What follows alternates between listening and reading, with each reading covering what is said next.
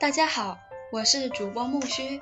今天我们所要分享的是第七十篇动画笔记——川本喜八郎访问日本著名木偶动画大师川本喜八郎。文字来自于中国台湾的余维正。感谢你的收听。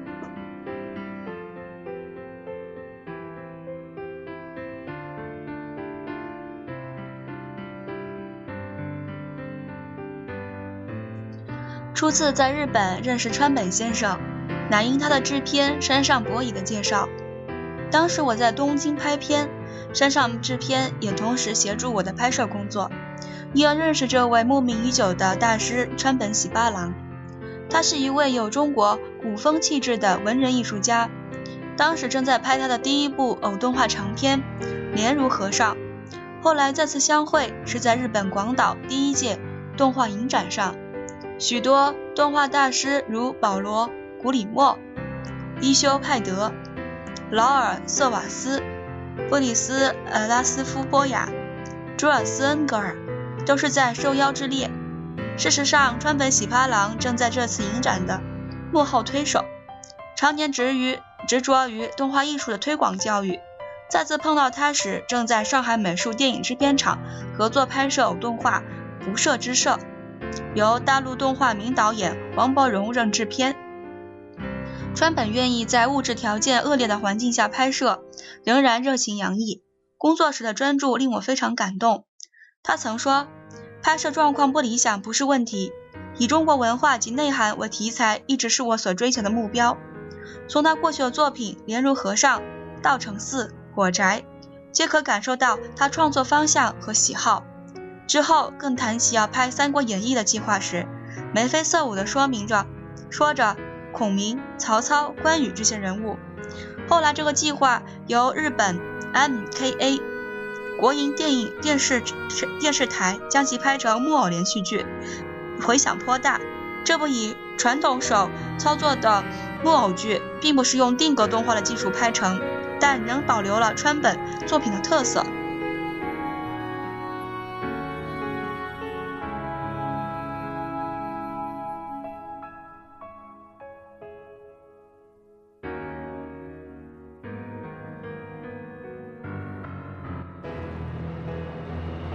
两千年，他正忙于进行一套国际合作的动画影片《冬之日》（Winter Days），网罗了众多如诺斯塔、波雅、佩特洛夫等国际级动画大师，并结合日本新生代的动画创作者共同完成。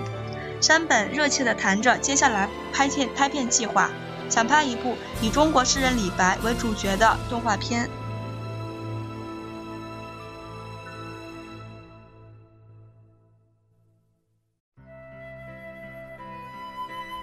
您能否介绍您的背景和开始动画创作的经过？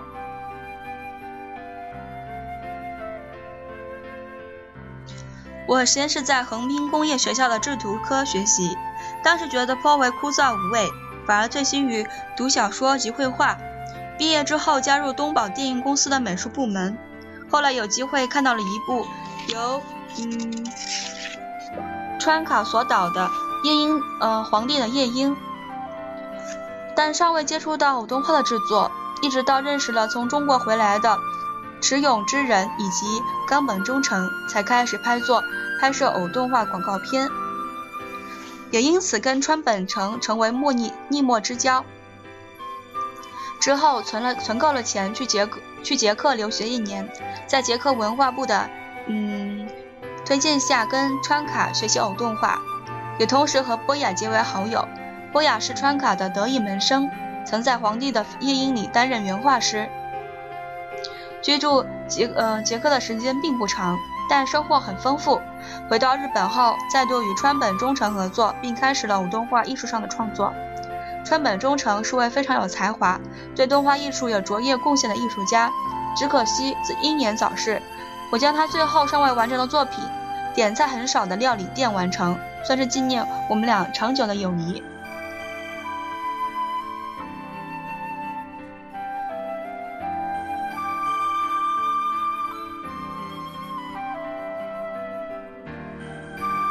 从您的众多作品中可以感受到受中国文化的影响，是否对中国题材有特别的兴趣。我很爱好中国的古典文学，像《三国志》《聊斋志异》、李白和杜甫的诗句词等，我都非常喜欢。原本是想跟你合作去台湾拍摄蒲松龄的《聊斋志异》的中的聂小倩，只可惜未能完成，反而去了上海，实现了我的中国动画梦。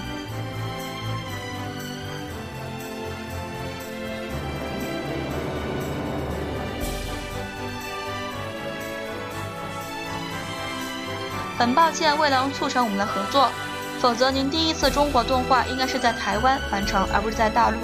能否谈谈您在上海美术电影制片厂合拍的《不设不设之社》一篇？《不设之社》的拍摄计划是由上海美术电影制片厂的副厂长王伯荣促成。当时的上海物资物质困难，连买东西还得使用外汇券。我能完成该片真是很不容易。过程中，我发现中国人的动画基础很好，而且很聪明，学习非常快。我们终于突破了语言上的障碍，拍出一部双方都满意的作品。由于那次的美好经验，在冬之日再次与王伯荣合作，尤其主导了其中一段。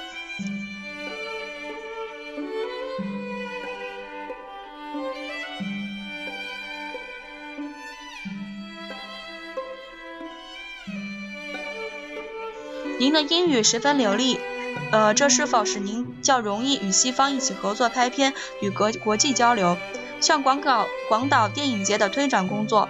能否分享您在国际上的合作经验？其实我不但适应外国的环境，日本人个性中较为含蓄内敛的成分，使得西方人不太能够了解。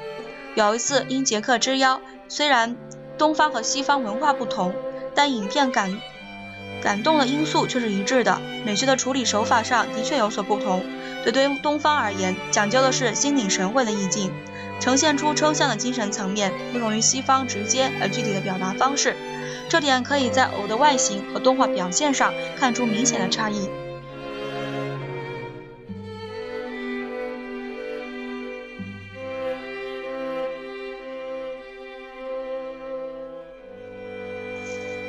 在您的偶动画中，运用静态的画面，却让人感受到震撼无比的张力。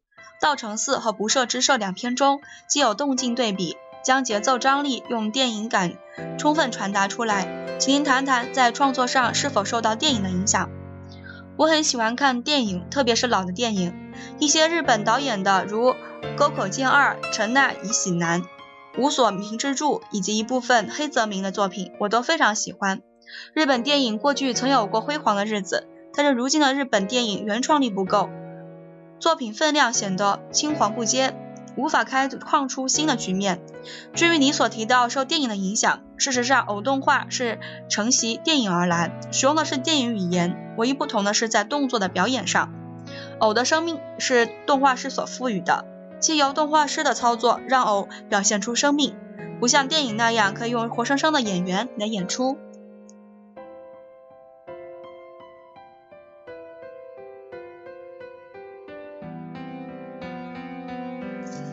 您对偶动画中的偶本身有何看法？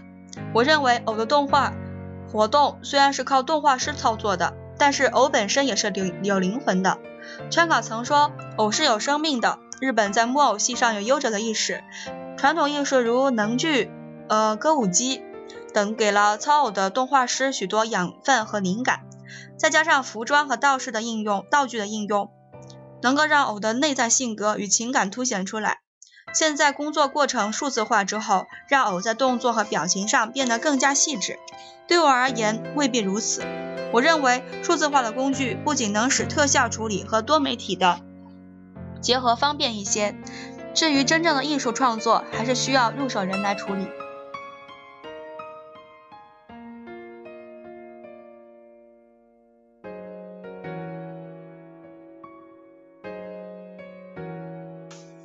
偶动画与剪纸动画是不是都属于定格动画 （Stop Motion Animation）？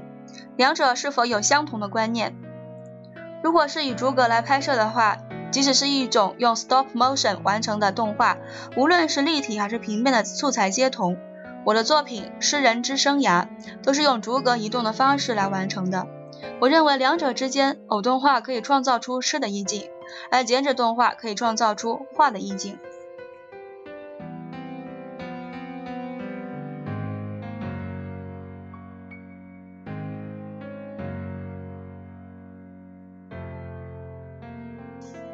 日本传统古典戏剧对您的作品有何影响？我十分钟爱能剧，它所呈现出来的内在结构以及动静之间的对比，我能深深感受到那股内在的张力在静止的舞台上流动着。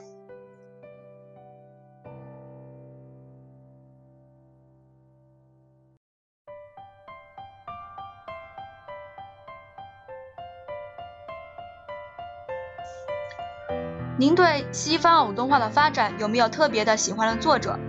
偶动画作为艺术形式才能生存于现在。近年来，英国透过与俄国的合作，在此方面有很大的进步。如今人才辈出，像杰利巴塔、奎氏兄弟都非常突出。但我不是很喜欢巴瑞普维斯的作品，尤其是剧本，完全是西方人的异国情调观点，颇有自恋的感觉。手法虽强烈，但叫人看了有点受不了。我最欣赏的还是诺斯坦，他在苏联解体前开拍的一部，嗯，果戈里原著改编的外套动画片。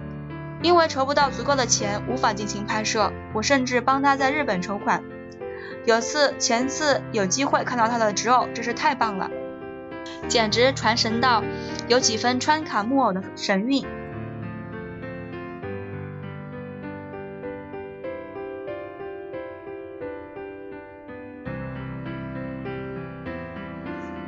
能否谈谈《冬之日》这部国际合作的动画影片？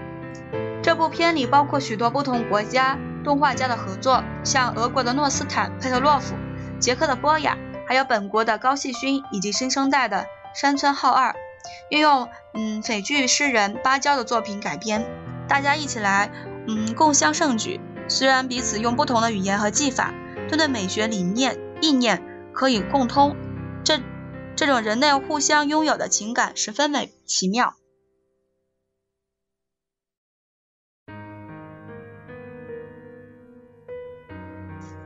在您的作品中感受到很强烈的宿命感和悲戚的意涵意涵。能否谈谈您对人生的看法？日本人有一种特殊压抑的性格和对生命的寂寥态度，但我不是个悲观的人。我的同辈中很多人都已逝去，我还算健康。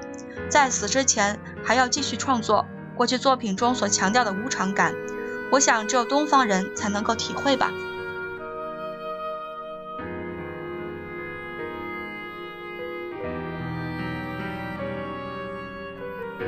由余为正编著，合著焚文等，动画笔记，整整七十篇就分享到这啦，感谢你一路的陪伴，希望这一些对你有所帮助。以及为中国动画而加油。动画笔记还有一个附录部分，附录 A 人物名字索引，附录 B 动画影片索引，附录 C 动画影展索引，附录 D 动画团体索引，附录 E 动画单位索引，以及嗯将会被省略掉的动画学校索引。感谢你的收听，我们下期再见，谢谢。